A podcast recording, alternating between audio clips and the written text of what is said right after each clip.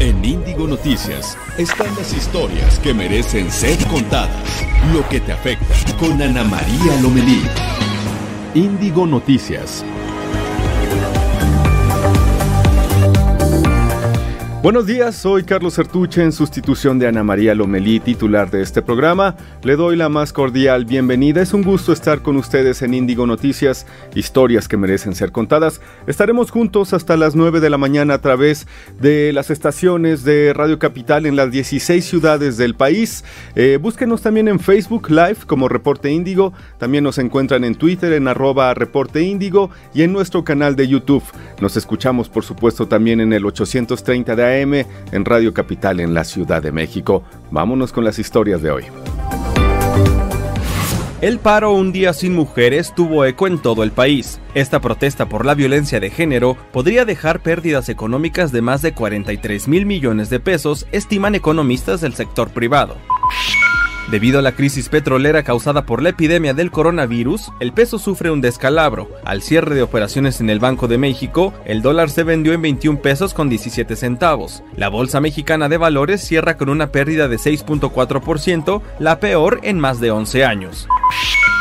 La Organización Mundial de la Salud advirtió que la amenaza de una pandemia del nuevo coronavirus, que ha contaminado a más de 110.000 personas en todo el mundo, se volvió muy real, pero sería la primera pandemia de la historia que podría controlarse. De los seis casos confirmados de sarampión en la Ciudad de México, la Secretaría de Salud informa que cinco pacientes ya fueron dados de alta. El brote en el reclusorio norte también se encuentra controlado. Esto y más en Índigo Noticias. Son las 8 de la mañana con dos minutos. Esto es Reporte Índigo, historias que merecen ser contadas. Saludamos en Facebook a Roberto Hernández y Norma Esther Vargas. Recuerden que nos podemos poner en contacto a través de nuestras redes sociales y también tenemos un número de WhatsApp 55 72 48 51 58.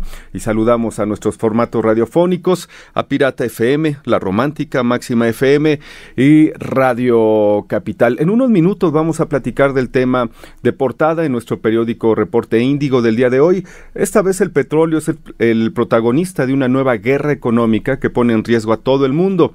Dudas y comentarios, como ya les decía, a través del WhatsApp. Vámonos a la información. Ayer México tuvo un semblante diferente luego de que 4.6 millones de mujeres se sumaran al paro nacional un día sin nosotras, convocado para protestar en contra de la violencia de género. El ambiente en la calle, la verdad, se tornaba tranquilo, sin tránsito, ausencia en escuelas, bancos y transporte público. En el metro no hubo vendedoras de boletos, los torniquetes dieron paso libre a los usuarios.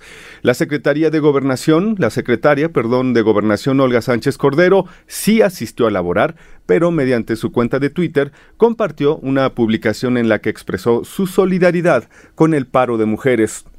Mientras en el Senado las actividades se mantuvieron de manera habitual. Mujeres policías en la Ciudad de México no se ausentaron de sus labores, sin embargo portaban un moño morado en apoyo al paro. Eh, mientras tanto, en Guadalajara y Morelos, usuarios de redes sociales documentaron la ausencia de mujeres en sus centros de trabajo y transporte público. En otras cosas, luego de que alrededor del que el 30% de las mujeres se ausentara de sus trabajos, este 9 de marzo, economistas del sector privado aseguraron que se estiman pérdidas económicas superiores a los 43 millones de pesos. Esto representa el 50% del valor agregado total a la economía en un día. Agregaron que de 65 millones de mujeres que viven en México, 50 millones tienen 15 años de edad y de ellas únicamente 18 millones están en actividades remuneradas. José Medina Mora, secretario general de la Coparmex, explicó que en el sector privado se están adoptando medidas en búsqueda de la igualdad de género y de la erradicación de la violencia contra las mujeres se indica que la Coparmex lleva tiempo trabajando en pro de la igualdad, por lo que el 80% de los 65 centros empresariales son dirigidos por mujeres. Cambiamos de información. El presidente Andrés Manuel López Obrador aseguró que se cuenta con finanzas públicas sanas, por lo que confió en, eh, que el peso se recuperará tras la caída de los precios del petróleo. Noemí Gutiérrez no tiene más información. El presidente Andrés Manuel López Obrador aseguró que se cuentan con finanzas públicas sanas, por lo que confía en que el peso se recuperará tras la caída de los precios del petróleo. En la conferencia de prensa matutina se le cuestionó al primer mandatario de las afectaciones a nivel mundial por el coronavirus y luego de que no se lograra un acuerdo con la Organización de Países Exportadores de Petróleo PEP. Hay una caída en los precios del petróleo que nos afecta, que nos eh, depreció el peso pero pensamos que vamos a recuperarnos porque estoy optimista, primero porque tenemos finanzas públicas sanas. Dijo que hasta el momento se tienen siete casos confirmados de coronavirus en el país. Para Reporte Índigo Noticias, Noemi Gutiérrez.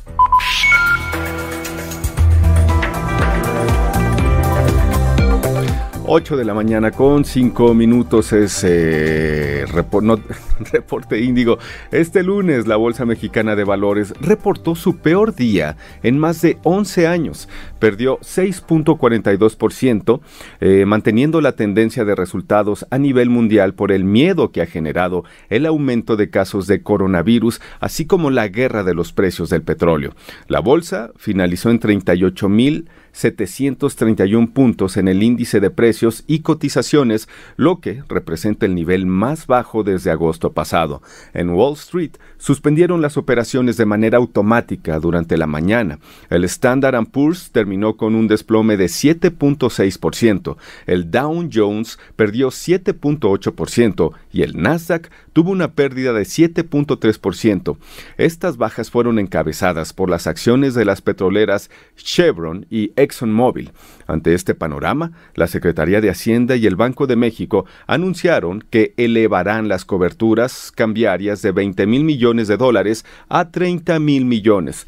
Estas coberturas permiten fijar o asegurar el tipo de cambio, dándole estabilidad al peso.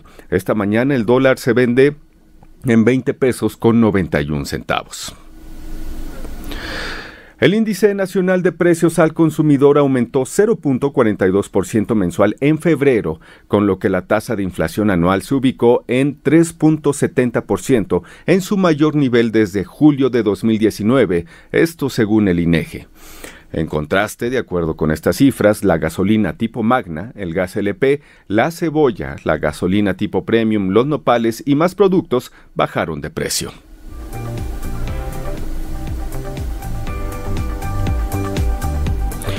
La falta de un acuerdo entre la Organización de Países Exportadores de Petróleo y Rusia provocó uno de los mayores desplomes en los precios del crudo, situación que se complicó cuando Arabia Saudita anunció un incremento en su producción eh, cuando existe un exceso de suministro por el coronavirus. Esto ha provocado que los mercados financieros en el mundo y en México tengan pérdidas importantes. Para conocer mejor este tema de portada en Reporte Índigo, nos acompaña Nayeli Mesa. Buenos días, Nayeli, ¿cómo estás? ¿Qué tal, Carlos? Muy buenos días a ti y a todo el auditorio. Un gusto saludarlos. Eh, Nayeli, cuéntanos, trátanos de explicar de la manera más sencilla qué está pasando con los precios del petróleo y esto cómo ha afectado, pues de entrada, al tipo de cambio en nuestro país. Pues mira, Carlos, si me permites, me gustaría que le compartiéramos al auditorio por principio como el antecedente. ¿Qué es lo que está ocurriendo? Desde la semana pasada la OPEP y Rusia eh, pues eh, terminaron negociaciones de lo que iba a ser un acuerdo que todavía iba a durar tres años más. Sin embargo, Rusia se negó a bajar de nueva cuentas la producción de petróleo por el tema del coronavirus. Entonces, Arabia Saudita, quien es que el que lidera esta organización, decidió de alguna manera u otra castigar a Rusia al aumentar que, al, al decir que a partir de abril iba a aumentar su producción y también iba perdón, a bajar hasta un, hasta 8 dólares el barril de exportación. Entonces, esto es, estamos viviendo una crisis histórica en este momento.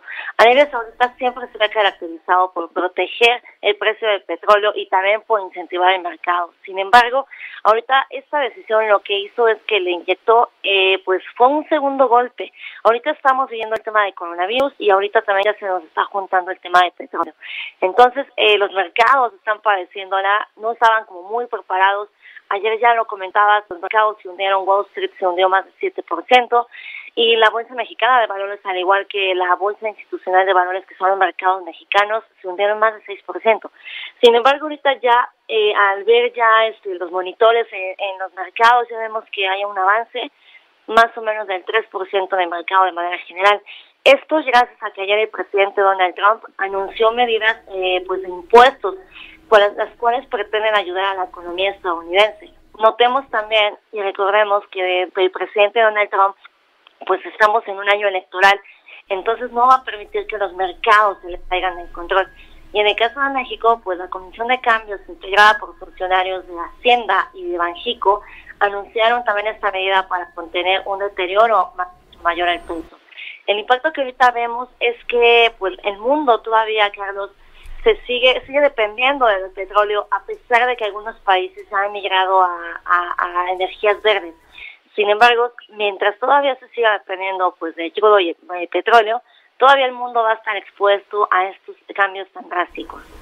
Nayeli, entonces podríamos hablar de una desafortunada coincidencia. Por una parte, el mundo está experimentando pues esta eh, falta de actividad económica por el coronavirus, sobre todo en Asia y en Europa, y de pronto se rompen los acuerdos en la OPEP y eso hace que haya una cantidad de petróleo impresionante, pero a lo mejor ahora como no hay tanta actividad, no hay quien lo compre, ¿es correcto? Exactamente. Uno de los problemas a los que ahorita el mundo se está enfrentando y es por eso que la OPEP pedía a sus miembros que redujeran de nueva cuenta su producción, es que en este momento justo hay un exceso de suministro en el mundo, sin embargo, no se está comprando. Entonces, ese petróleo se va a quedar rezagado. Y mientras se quede rezagado, eso es un problema para todos los países, ya que hay un mayor bombeo, sin embargo, no se está comprando. Ahora sí que aplica el, tema de oferta-demanda. Exactamente, hay más oferta que demanda. Y bueno, afortunadamente todo parece indicar que se están eh, comenzando a tomar las medidas eh, necesarias para estabilizar. Ya nos decías que algunas bolsas se están recuperando alrededor del 3%. Bueno, Nayeli, ¿algo más que agregar sobre este tema? Pues nada más, también la recomendación que hacían los especialistas, Carlos, es que en este momento el gobierno debe, el gobierno mexicano debe buscar mecanismos para solventar el impacto a las finanzas públicas provocado por esta tormenta energética, a pesar de que ya cuenta con el programa de coberturas petroleras, sin embargo, pues todavía los recursos para poder hacer frente de, esto debido este son todavía insuficientes ya que el fondo de estabilización de los ingresos presupuestarios el año pasado se gastaron más o menos la mitad cuando no había un momento de crisis y el dinero que en este momento tenemos en caja pues es insuficiente si esta situación escala.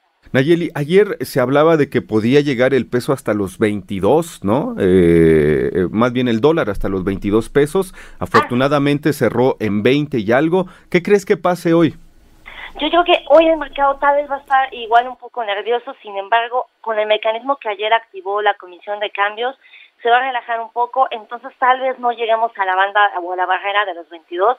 Sin embargo, hay que estar muy atentos porque en cualquier momento ahorita el mercado se puede volver a, desestabilizar. Ya está. Muchísimas gracias, Nayeli. Estamos en comunicación. Que tengas buen día. Gracias, Carlos, igualmente. Son las 8 con 13, eh, Índigo Noticias. Vamos rapidísimo con Juan Manuel, que está en las calles de la Ciudad de México. Juanma, buen día, ¿cómo estás? Hola, ¿qué tal? Los saludo con muchísimo gusto desde las calles de la Ciudad de México. Una mañana sin duda complicada en materia de vialidad y nos referimos concretamente a lo que es el eje 1 norte, eh, donde se ubica la estación Angares de la línea 5 del metro.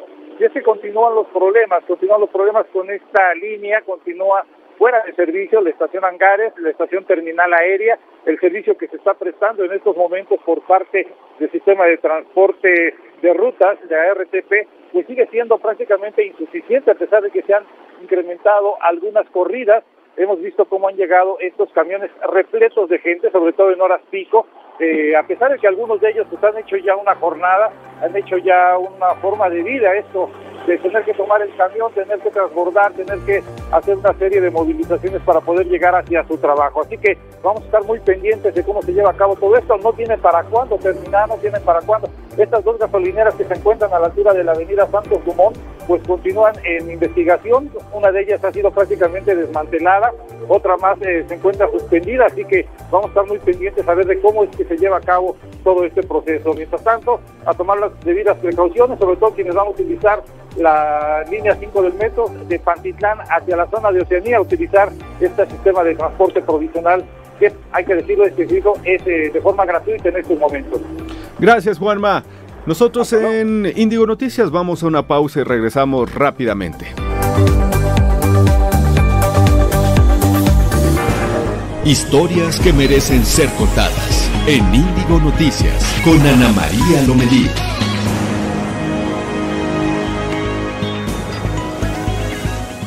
Esta es la información de hoy en Reporte Índigo.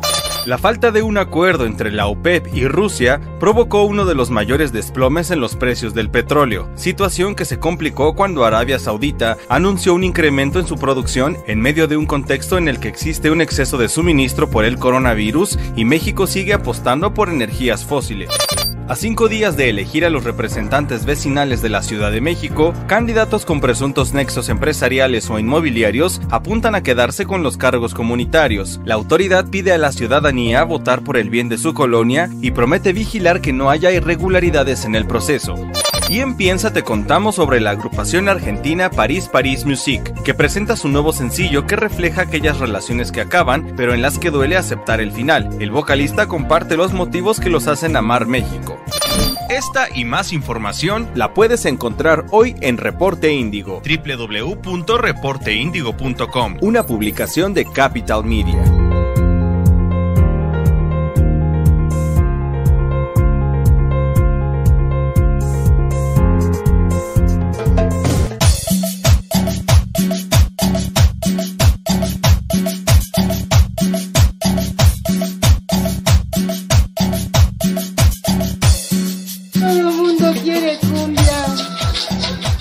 Soy Marisol Mendoza, soy sonidera, soy comerciante y pues este, soy la fundadora de el proyecto Musas Sonideras. ¿Qué es un sonidero? Es una persona que lleva alegría a toda la gente, que la motiva para bailar. Poniendo a la gente a bailar, poniendo a la gente a gozar, este, haciendo... Estás escuchando Ana María Lomelí en Índigo Noticias. Historias que merecen ser contadas.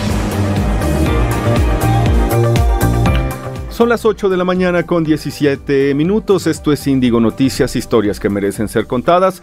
A nombre de Ana María Lomelí, titular de este espacio, les doy eh, la bienvenida. Soy Carlos Sertuche. Saludos a toda la gente que nos está saludando en redes sociales. Eh, momis Momis, así se llama. Buen día, dice Arturo Roa. Buenos días, Carlos. Saludos, Arturo. Elsa Hernández. Roberto Pérez, que nos da algunos datos interesantes de el paro nacional de mujeres, cómo se vivió en Vallarta. Ahorita vamos a abordar ese tema. María Irma Luna, buenos días, nos dice. Ustedes se pueden comunicar con nosotros a través de Twitter y de Facebook en las redes sociales de Índigo. Noticias, vamos a un resumen nacional si les parece.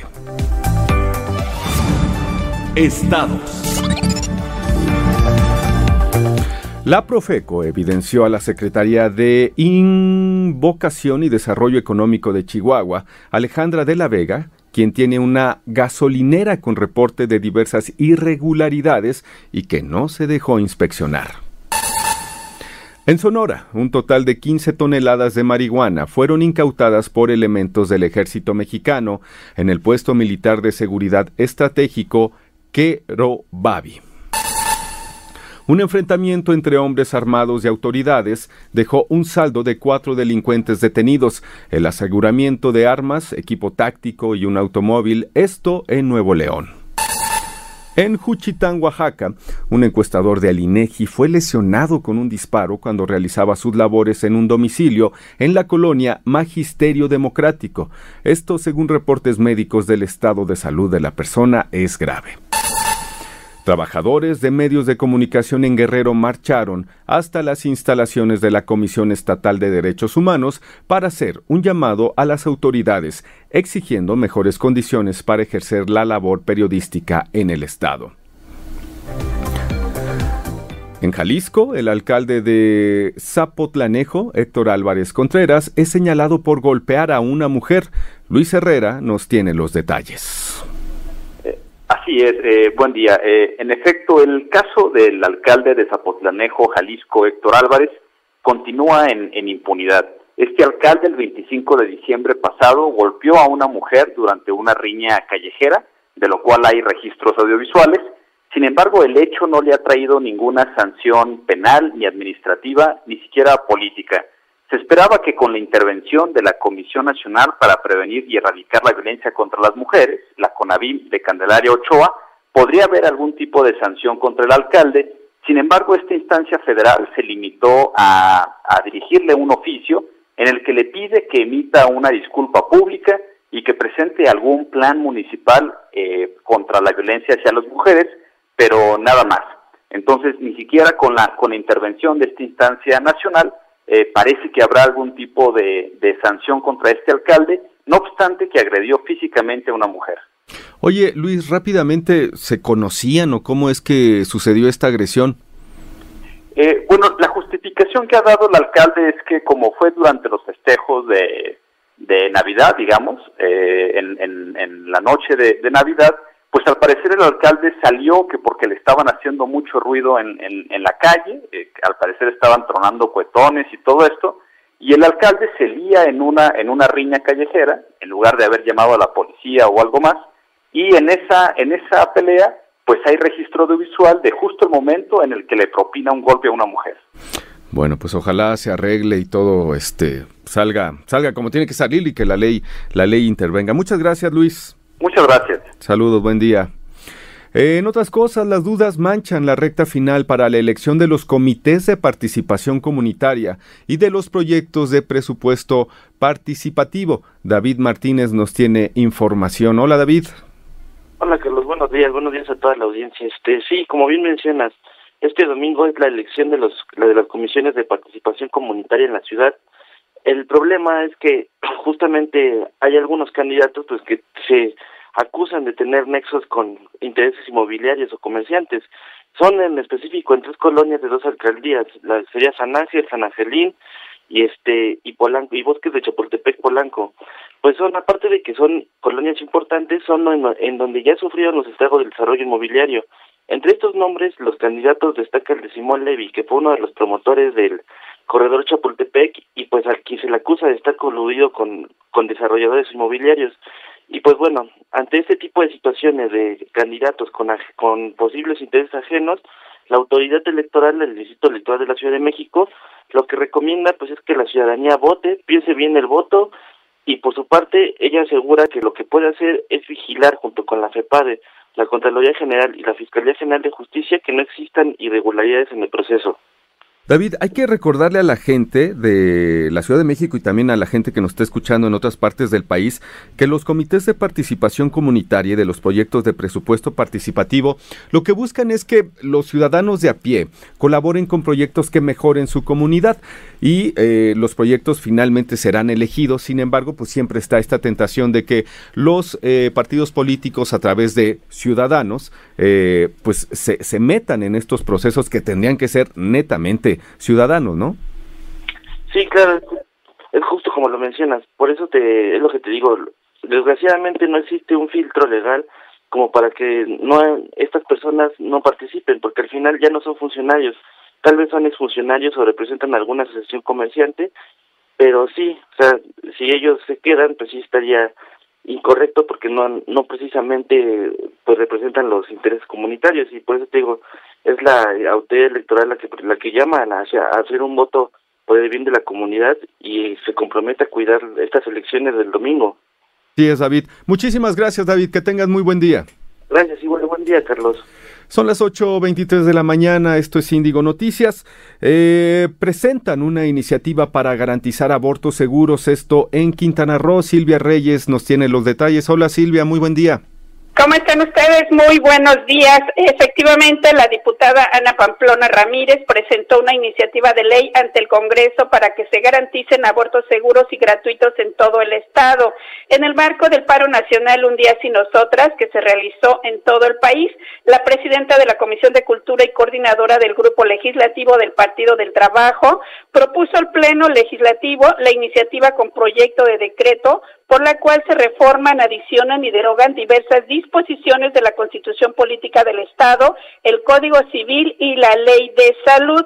Te comento que en Quintana Roo, de acuerdo al Código Penal, el aborto es considerado homicidio culposo y se castiga con cárcel. El aborto no es punible solamente cuando es espontáneo, resultado de una violación o cuando se presume que el producto puede nacer con trastornos físicos o mentales graves. Asimismo, cuando a juicio del médico que atiende a la mujer embarazada sea necesario, eh, pues evitar un grave peligro para su vida. Y bueno, pues esto fue precisamente, como te comentaba, en el marco de esta dinámica nacional Un día sin nosotros, Carlos. Muchísimas gracias. ¿Algo que agregar, Silvia?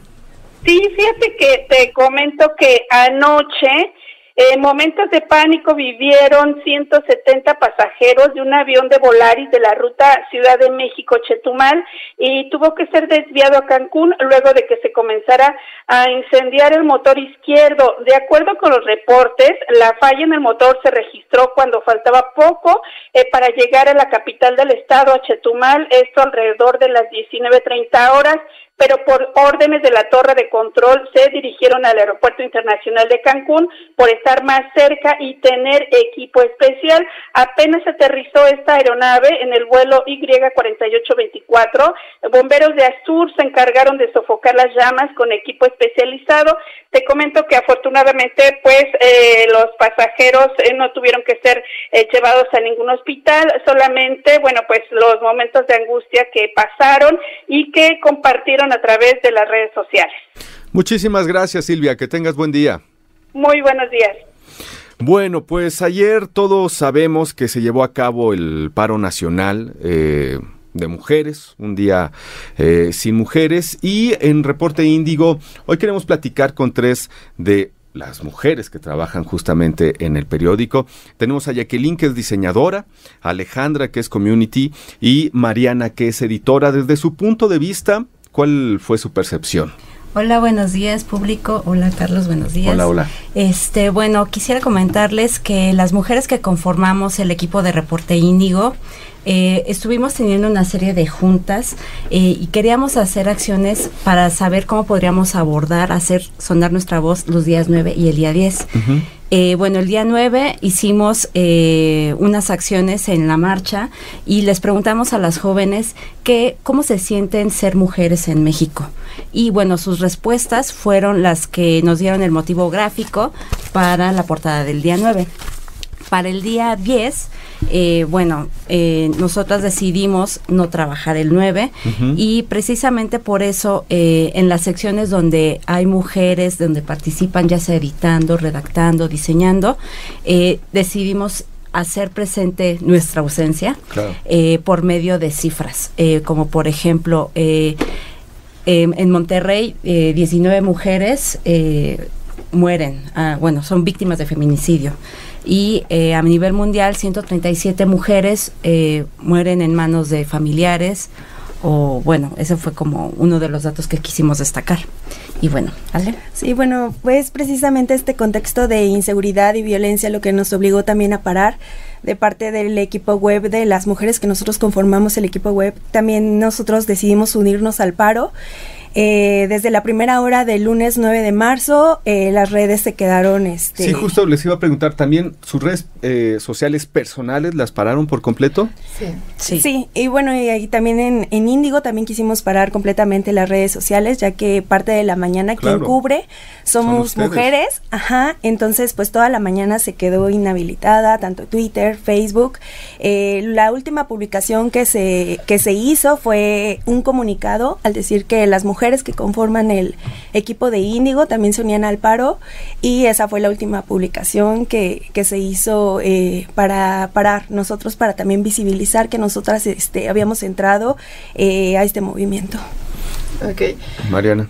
También este mm, nosotros escribimos un manifiesto que se publicó en las primeras páginas de la edición de El 10, en estas páginas donde se notaba nuestra ausencia. Y me gustaría leer em, los últimos dos párrafos porque demuestran como muy bien nuestra postura. Em, la cobertura periodística de temas con enfoque de género no es coyuntural, sino parte de la agenda que semana a semana intentamos visibilizar.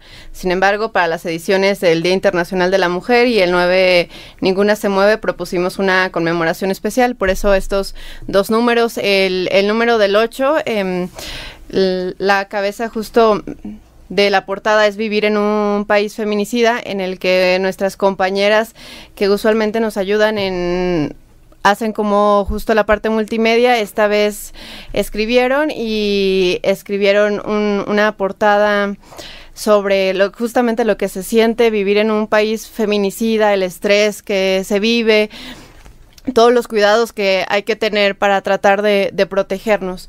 Y, bueno, en la segunda parte, el cierre de, de, nuestro manifiesto es que como reporteras, editoras, redactoras, communities, fotógrafas, realizadoras de video, conductoras y productoras de radio y diseñadoras mantenemos el compromiso de comunicar sin victimizar, discriminar o criminalizar para combatir la violencia que vivimos por ser mujeres.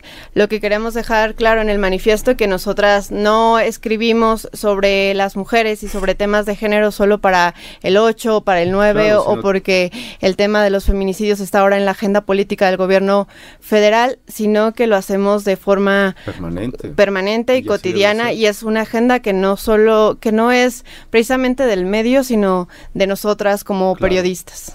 Siempre faltarán espacios y siempre faltará tiempo. Seguramente habrá más oportunidad de platicar todo este rollo sobre cuál es el común denominador, el miedo entre ustedes, cuál es lo que más les incomoda, ¿no? Pero, eh, pero muchísimas gracias, Jacqueline, Alejandra y Mariana. Todas ellas trabajan aquí en Reporte Índigo y bueno, pues lo hable eh, que lo personal lo hayan podido llevar a las páginas. Muchísimas gracias por estar con nosotros. Bueno, nosotros vamos a una pausa y regresamos muy brevemente. Tenemos más información. Escuchan y ven Índigo Noticias.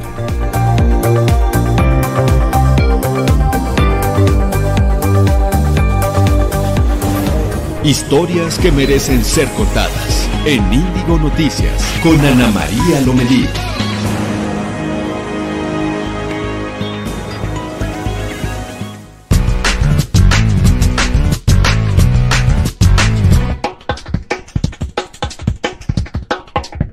Bar de cereales donde tenemos cereales nacionales e internacionales. Tenemos más de 150 tipos de cereales, vienen de todo el mundo, tenemos japoneses, chinos, em, holandeses, de Estados Unidos, europeos. Todo el mundo hace cereales totalmente distintos a los que nosotros conocemos, con más sabores, más colores, malvavisco, chocolate, cacao. Eh, tenemos también de temporada, tenemos de calabaza, tenemos cosas que son realmente nuevas y la gente es lo que pues les atrae. Tenemos tres medidas de cereales que es Kit, Fit y Fat. Eh, dependiendo de esas de esa cantidades, nosotros te recomendamos que puedes mezclar cereales para que en tu primera visita conozcas más de uno. Entonces después de eso pasas a la barra y te vamos a dar toppings. el primero va por nuestra cuenta y, los demás tienen un costo extra. Entre los toppings puede haber una bola de helado, galletas, fruta, gomitas. Yo creo que es una experiencia que no te debes de perder, que debes de venir, intentar probar todo y realmente darte cuenta si te gusta o no te gusta, pero que no te platiquen como esta experiencia, que vengas, te sientas parte del lugar, vivas con nosotros la experiencia que nosotros tuvimos cuando se conoció uno y que lo disfruten. Esta es la información de hoy en Reporte Índigo. La falta de un acuerdo entre la OPEP y Rusia provocó uno de los mayores desplomes en los precios del petróleo, situación que se complicó cuando Arabia Saudita anunció un incremento en su producción en medio de un contexto en el que existe un exceso de suministro por el coronavirus y México sigue apostando por energías fósiles. Estás escuchando Ana María Lomelí en Índigo Noticias. Historias que merecen ser contadas.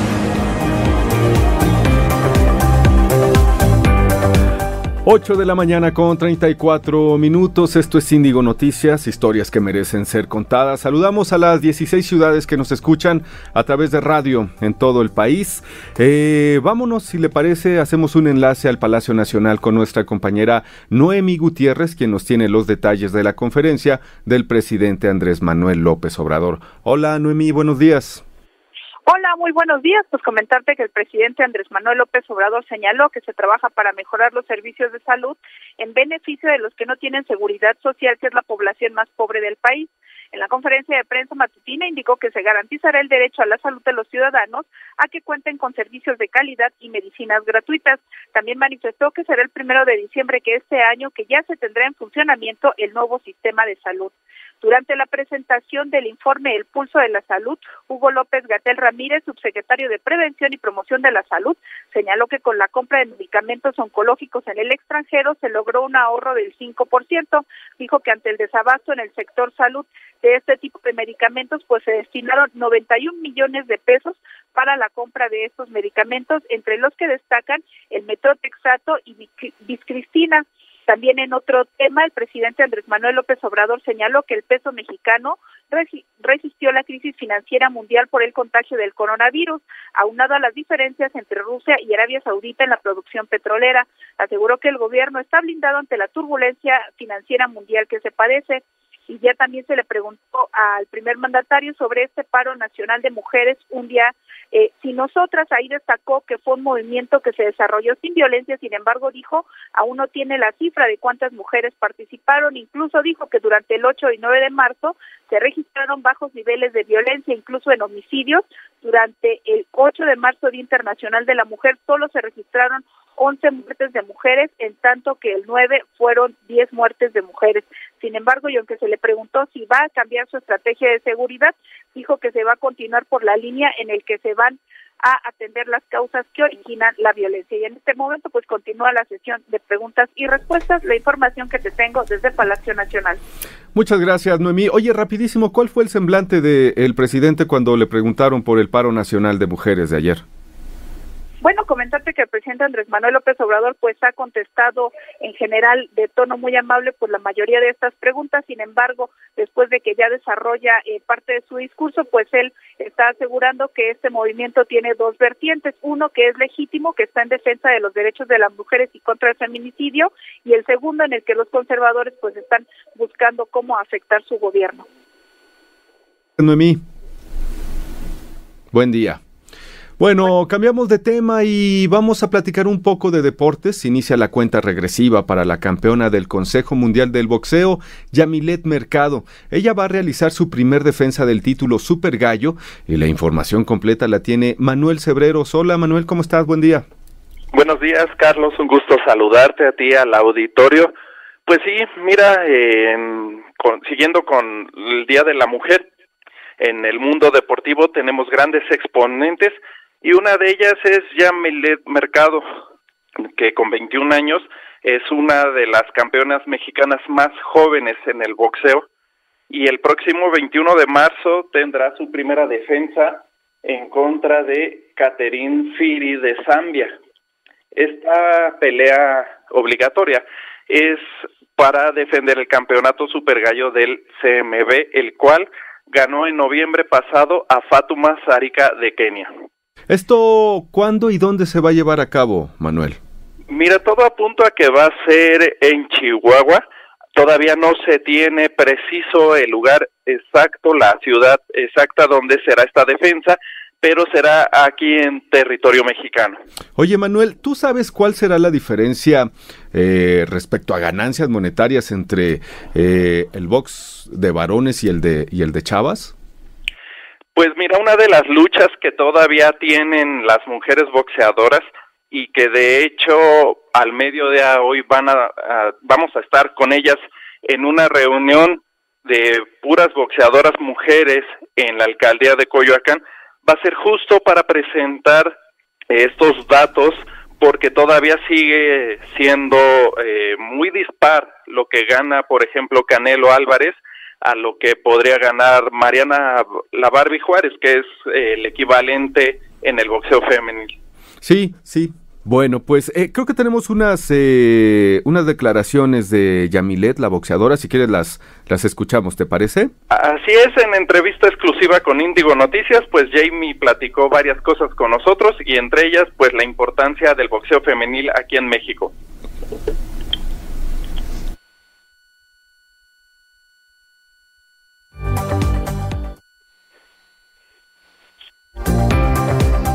Está volteando a ver México por tanta campeona mundial que hay. Es impresionante el número de campeonas, no solo en, estos en este organismo, sino en muchos más y en más divisiones, ¿no? Eh, tenemos una amplia gama y un gran repertorio de boxeadoras que en cualquier peso hay una gran exponente mexicana, entonces eh, eso voltea a ver los mexicanos, mexicanos somos calidad de espectáculo y calidad de, peleas, combates aguerridos y fuertes. Entonces, eh, muy contenta de ser una impulsora de este deporte y, que, fomentar pues, que el boxeo femenino comience a ser bien visto, comience a ser bien pagado y que no, no se nos desmerite como se nos ha estado desmeritando por muchos años en cuestiones de paga y oportunidades. Bueno, pues allí las declaraciones de Jamie Mercado, que realizará su primer defensa del título Super Gallo. Muchísimas gracias, Manuel. No sé si todavía lo tenemos en la línea. Bueno. Sí, ah. muchas gracias. Buen día. Gracias a ti, Manuel. Excelente día. seguimos en Índigo Noticias y vamos ahora a una entrevista que eh, tenemos con Miguel Torruco, titular de la Comisión Nacional del Boxeo. Vamos a ver esto, por favor.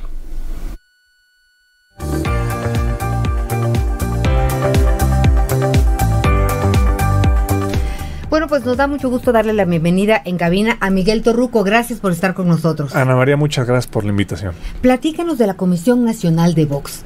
Eh, el presidente la nombró desde que tomó protesta, pero empezó ya a tener forma como en julio del año pasado, nos decía. Así es. El señor presidente, el licenciado Andrés Manuel López Obrador, tiene la iniciativa de apoyar el deporte en general. Pero en este caso eh, puso una comisión especial de béisbol, caminata y de boxeo. En el caso de boxeo me nombró a mí comisionado honorífico nacional de boxeo y eh, tiene tres funciones principales, promover, desarrollar y fomentar el boxeo en México. Y bueno, y para promover y fomentar, ¿qué están haciendo? ¿De qué se trata? Pues bueno, eh, promover, eh, estamos, antes que nada, estamos fomentando el boxeo desde abajo. ¿Cómo? Creando escuelas de boxeo, gimnasios gratuitos para las niñas y los niños y los jóvenes que quieran participar, como de una manera gratuita cuando uno es campeón del mundo tiene los patrocinios que le caen a, a, cubetados por, sí, por todos lados. Pero cuando uno está empezando es muy difícil que les den un patrocinio. No tiene a veces ni para unos guantes decentes. Entonces, si ya de por sí tenemos a más de 200 campeones y campeonas mundiales que representan a México, donde en este deporte somos potencia, ¿qué va a pasar el día de mañana? Donde en todas estas comunidades, pues muy humildes o que tienen índices electivos bastante altos, ya existen gimnasios gratuitos donde pueden ir a descargar su energía y los que mejor se desempeñen, les damos una beca de 3.600 pesos. Oye, eso está muy interesante. ¿De dónde sale el dinero? El dinero, el señor presidente eh, lo, etiquetó para estas tres comisiones. Eh, al principio iban a ser 75, terminó siendo 44 porque parte de, ese presupuesto se fue a los medallistas de los Juegos Panamericanos, pero los 44 millones fueron ya eh, operados y están ahí transparentemente, lo pueden ver en, función pública y también en la Secretaría de Educación Pública, que, que, es de donde sale el dinero y es algo muy sencillo. Sale el, el, recurso de la Secretaría de Educación Pública directamente al Estado con el que se va a hacer el convenio de colaboración se les manda unas especificaciones de qué se necesita y ellos hacen sus eh, adaptaciones. Adaptaciones y ellos compran el, material que se necesite.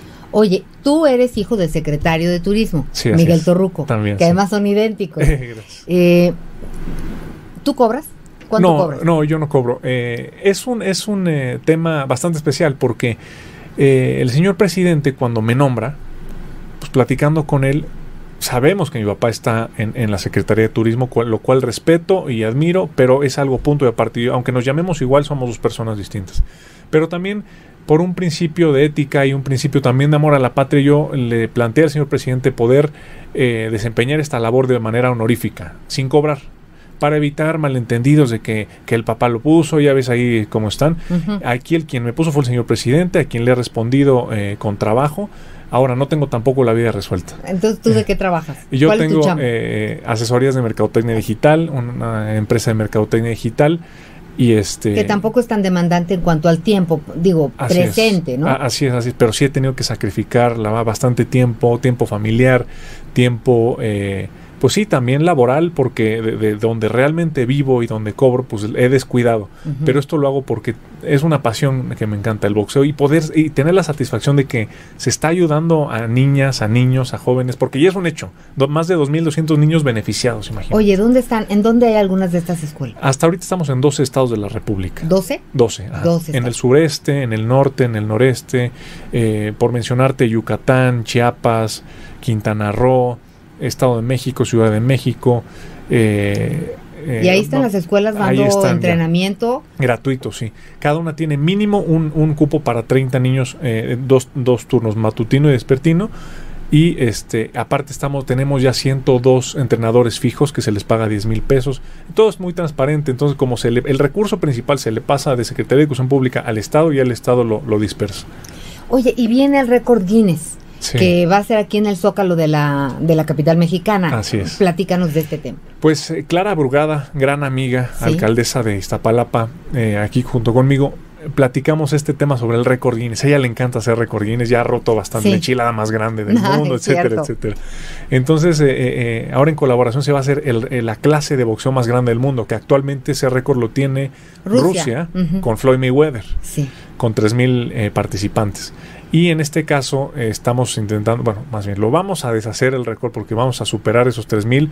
Eh, tenemos esperado al menos 6.000 y el viernes 13 eh, de este, de este mes Vamos a estar en la mañanera del señor presidente para también darlo a conocer, invitar a más gente, a toda la Ciudad de México, a los demás estados que estén cerca, que puedan venir, para que al menos sean 6 mil, 8 mil jóvenes niñas, niños, adultos mayores, de todas las edades, siempre y cuando quieran hacer boxeo y hacer... Eh, es, es más que nada un evento de unidad nacional a través del deporte, porque el deporte nos une. Sin, sin, lugar a dudas. Oye, ¿y quiénes van a estar dando clases o cómo va a ser eso? Va a estar Julio César Chávez, ya confirmadísimo. Él va a ser de los el, que va a estar guiando la clase. Como en Rusia lo hizo Mayweather, aquí lo va a hacer Julio César Chávez. Y van a estar también ex campeones, ex campeonas. Eh, posiblemente Juan Manuel Márquez, ahorita venía hablando con él depende de su agenda, pero este ya está invitado. Canelo lo invitamos, pero él, él, él es un eh, deportista muy disciplinado y está, entrenando para, su siguiente pelea. Entonces nos va a mandar un video para apoyar, pero ahí está. Ay, pues qué interesante. La verdad es que ahí estaremos. Y pues nos da mucho gusto conocer estas actividades y te felicito. Seguramente será un éxito.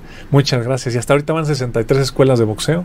También reactivamos el ejército mexicano con escuelas semilleros. Entonces vamos a tener un gran resultado de aquí a los siguientes Juegos Olímpicos. Ahorita estamos, ah, por cierto, en estos Juegos Olímpicos hemos mandado a la selección nacional y juvenil a foguearse al extranjero, cosa que no pasaba antes. Entonces llegabas a la, a la Olimpiada, al Juego Olímpico, y este... No, pues era un shock todo. Y era un shock todo, desde viajar, desde tomar un avión tantas horas, desde llegar y pelear contra alguien que, pues, que no tiene tu misma fisionomía. Entonces era difícil. Ahora lo que hicimos fue, digo, en este corto tiempo, fue mandar al equipo juvenil para empezarlo a foguear a, los más chicos y a la primera fuerza. Entonces eh, esperamos tener un buen resultado en estos Juegos Olímpicos, pero ya nos estamos preparando para eh, París 24, que es donde estamos cosechando bien, con todas las escuelas del país, con el ejército, con el fogueo y va a haber buen resultado. Pues yo creo que va a haber muy buenos resultados porque en México hay muy buenos boxeadores. Así es. Y ahora con tantas escuelas, pues seguramente se van a multiplicar todos estos triunfos. Muchísimas gracias. Muchas gracias. Gracias. Gracias. Historias que merecen ser contadas en Índigo Noticias con Ana María Lomelí.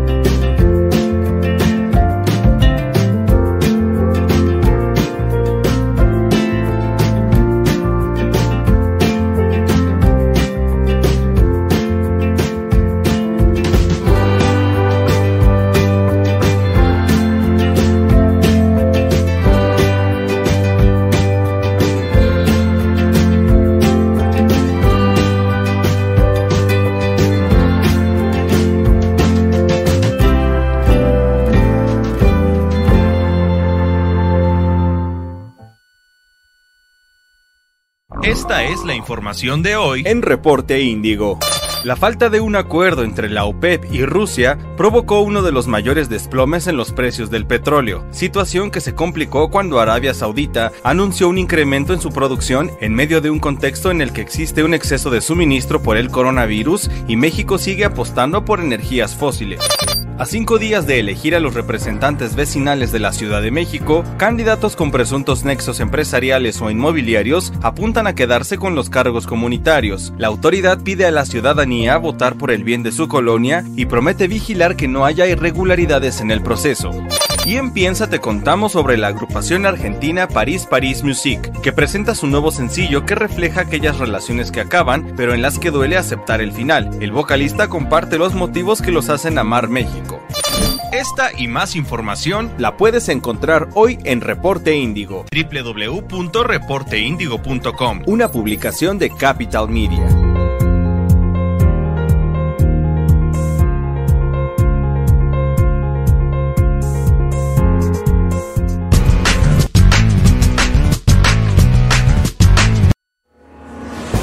Estás escuchando Ana María Lomelí en Índigo Noticias. Historias que merecen ser contadas. Ocho de la mañana con 50 minutos están escuchando Índigo Noticias. A nombre de Ana María Lomelí le damos la bienvenida. Soy Carlos Sertuche. Mañana vamos a tener la primera parte de una entrevista con Norma Bastidas. Ella es activista y defensora de las mujeres. Es una historia dura porque fue víctima de explotación sexual en Japón. Nos contó su historia de vida y cómo logró salir de la violencia a la que fue sometida. Los dejo con un adelanto de notas. Me vengo a estudiar aquí um, para certificarme como maestra de aerobics y aquí vivía mi hermano y a mí me secuestran a los 17 años uh, en una parada de camión. Afortunadamente pude escapar eh, menos de 24 horas. Me, alguien llegó a la casa donde me tenían este, secuestrada y ya uh, golpeada y este, atentaron contra mi vida porque es una ruleta rusa que estamos viviendo las mujeres en este país, especialmente las mujeres que vivimos en los márgenes. Si tienes una, una discapacidad, una vulnerabilidad, que no sabes si ese día vas a llegar a tu casa o no.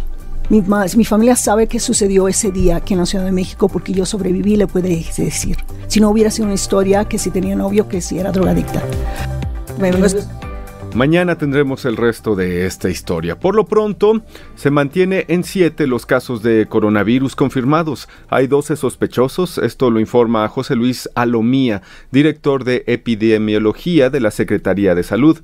Seis casos confirmados evolucionan satisfactoriamente y se mantiene con eh, sintomatología leve, pero uno se encuentra hospitalizado con desequilibrio electrolítico en condición estable. Hoy, tres de los primeros casos cumplirán cumplirán 14 días de aislamiento, por lo que podrán ser dados de alta, volviendo a sus actividades cotidianas. También se indica que la epidemia en China está en fase descendente. El 99% de casos nuevos están en países de Europa como Italia y España. En Italia, el primer ministro Giuseppe Conte anunció una cuarentena para todo el país para contener los contagios de coronavirus, con lo que quedan prohibidas las reuniones. Las medidas no prevén limitar el transporte público a fin de garantizar la continuidad de la actividad económica y permita a las personas ir a trabajar si es necesario. Las autoridades han confirmado 463 fallecidos, además de 9.172 casos confirmados.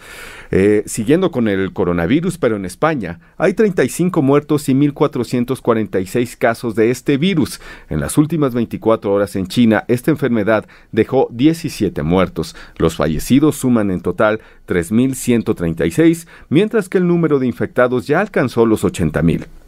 La Organización Mundial de la Salud advirtió que la amenaza de una pandemia del nuevo coronavirus que ha contaminado a más de 110 mil personas en el mundo se volvió muy real, pero sería la primera pandemia de la historia que podría controlarse. Por lo pronto vamos con una conversación con Yanko Abundis, el especialista en economía personal. Llegó el momento de platicar de finanzas personales con nuestro experto Yanko Abundis. Gracias por estar con nosotros. Ana María, buenos días, ¿cómo estás? Muy bien. ¿Qué nos vas a sugerir hoy? Fíjate que pues empezaron las inscripciones en febrero. Así es. Y siempre para mamá, para papá, pues estar pensando en los hijos, la educación, que si la escuela, y de repente, pues sí, pensamos muchos que la escuela privada va a ayudar a los hijos en su desarrollo profesional el día de mañana. Y hay algunas circunstancias en donde probablemente así ocurra. Pero el tema financiero, mi querida Ana María, es muy complicado porque ¿cuánto te cuesta hoy una universidad privada? No, una renta. Pues estás hablando de más de un millón de pesos la mm. carrera. Exacto. Y, yo te pregunto, ¿traes en la cartera un millón de pesos? No, no, no. ¿Cuánta gente lo tiene en este país? Pues muy poca, muy, muy, muy, poca. ¿Sí? Entonces es un verdadero sacrificio el que tú puedas mandar a tu hija, a tu hijo a la universidad privada. Incluso desde la preparatoria, ¿no? Y revisándole a detalle te encuentras, por ejemplo, que hoy hay jardín de niños que tienen colegiaturas de 10, 12 mil pesos. Es una barbaridad. Sí. ¿Sí? ¿Qué podemos hacer, Ana María, para que el día de mañana nosotros podamos brindarle a nuestros hijos esa oportunidad? Pues existen mecanismos, y hoy te voy a platicar de uno que a mí me gusta mucho, que es el seguro. ¿El, seguro? educativo. Este seguro educativo en donde hay una doble función, porque por un lado, tú vas haciendo un fondo, una inversión, una inversión que es muy, muy buena. Platicábamos la semana pasada y la antepasada de inversiones de renta fija y ya me hiciste socio, me una tontería, una tortería. ¿Te acuerdas? sí, claro. De todo hicimos. Sí. Bueno, pues ahora resulta que es una gran inversión el que tú metas dinero a una aseguradora, porque la aseguradora, ¿te imaginas qué cantidad de dinero tiene de todos los clientes? Pues tiene muchísimos recursos, por lo cual puede otorgarte rendimientos muy, muy atractivos. Y vas a ir generando ese fondo para cuando tu hija o tu hijo estén entrando a la preparatoria o entrando a la universidad. Y con otra, ¿qué ocurre si papá o mamá fallecen antes de que llegue ese plazo? La aseguradora paga en un seguro de vida el monto de lo que se iba a juntar. Es decir, yo compro un seguro de educación. Eh, lo compro para preparatoria, universidad, Así es. Hasta que acabe el muchacho, lo voy pagando. Lo vas pagando cuando el, muchacho tiene cinco años, cuando acaba de nacer, cuando tiene ocho años. Porque si quieres iniciar cuando está en la secundaria, pues ya, es un dineral. Ya, ya te cuesta demasiado, demasiado, demasiado. Entonces lo ideal es que lo empieces cuando el niño o la niña son chiquitos, porque entonces sí tienes un tiempo suficiente para poderlo ahorrar, ¿no? Pero, ¿y cómo, Es que son muchos gastos de, de, entrada, entre que nace, entre que crece y entre que lo metes a la escuela y le compras el seguro, porque además está el seguro de vida. ¿Cómo administrar todo esto? ¿Cuáles son las prioridades? Evidentemente la prioridad pues es casa, vestido y sustento, ¿sí? Pero inmediatamente después de eso vienen los seguros, Ana María, porque yo te voy a decir algo, finalmente mientras yo esté con vida, mis hijos... No les faltará nada. Pues yo echaré, pensamos. echaré maromas en una esquina a ver qué hago, pero yo, voy a estar ahí y, mi esposa también, primeramente Dios. El problema es que no estemos. El problema es que la calaca nos lleve antes. Entonces el seguro de vida es indispensable. Y si este seguro de vida además te incluye la posibilidad de que el día de mañana, cuando tu hijo vaya a entrar a la universidad, te den una cantidad lo suficientemente grande para que tú puedas pagar, si no todo, una parte muy importante, pues entonces tienes un seguro educativo maravilloso. Y si tú fuiste previsora, mi querida Ana María, y empezaste con tus hijos cuando tenían dos o tres años, entonces la mensualidad es muy pequeñita. Por eso este seguro se debe de contratar prácticamente al nacimiento de los hijos. Al nacimiento, no cuando entran a la escuela. No cuando entran a la escuela porque ya es mucho más costoso. Ah, entonces yo te preguntaría si si no puedes tú a lo mejor por por tu hija pagar 600 pesos mensuales. No, bueno, digo, de que haces un esfuerzo, haces un esfuerzo, sobre todo pensando en que la mejor herramienta que uno le quiere dejar a sus hijos, ¿no? Es la educación. Sí, sí, finalmente, esa es una gran herencia. Entonces, lo importante de esto es que lo hagas al nacimiento de los hijos cuando están chiquititos para que la mensualidad sea mucho más económica. Y por otro lado, también debemos de pensar, Ana María, en esa protección por fallecimiento. Ahora, ¿qué ocurre? Porque esta es una pregunta muy frecuente. ¿Qué ocurre si tu hija o tu hijo no quieren estudiar?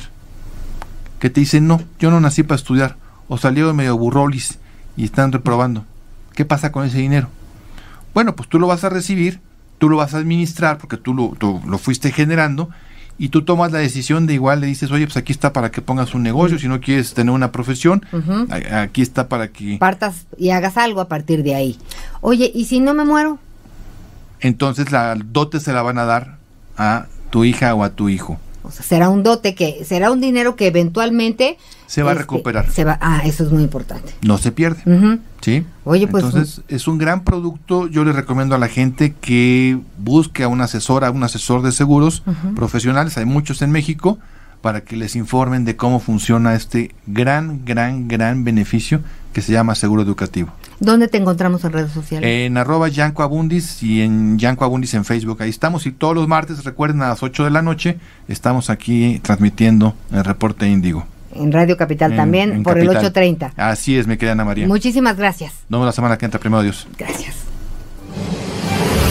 Escuchaste a Ana María Lomelí en Índigo Noticias. Historias que merecen ser contadas. Acompáñanos de lunes a viernes en Índigo Noticias.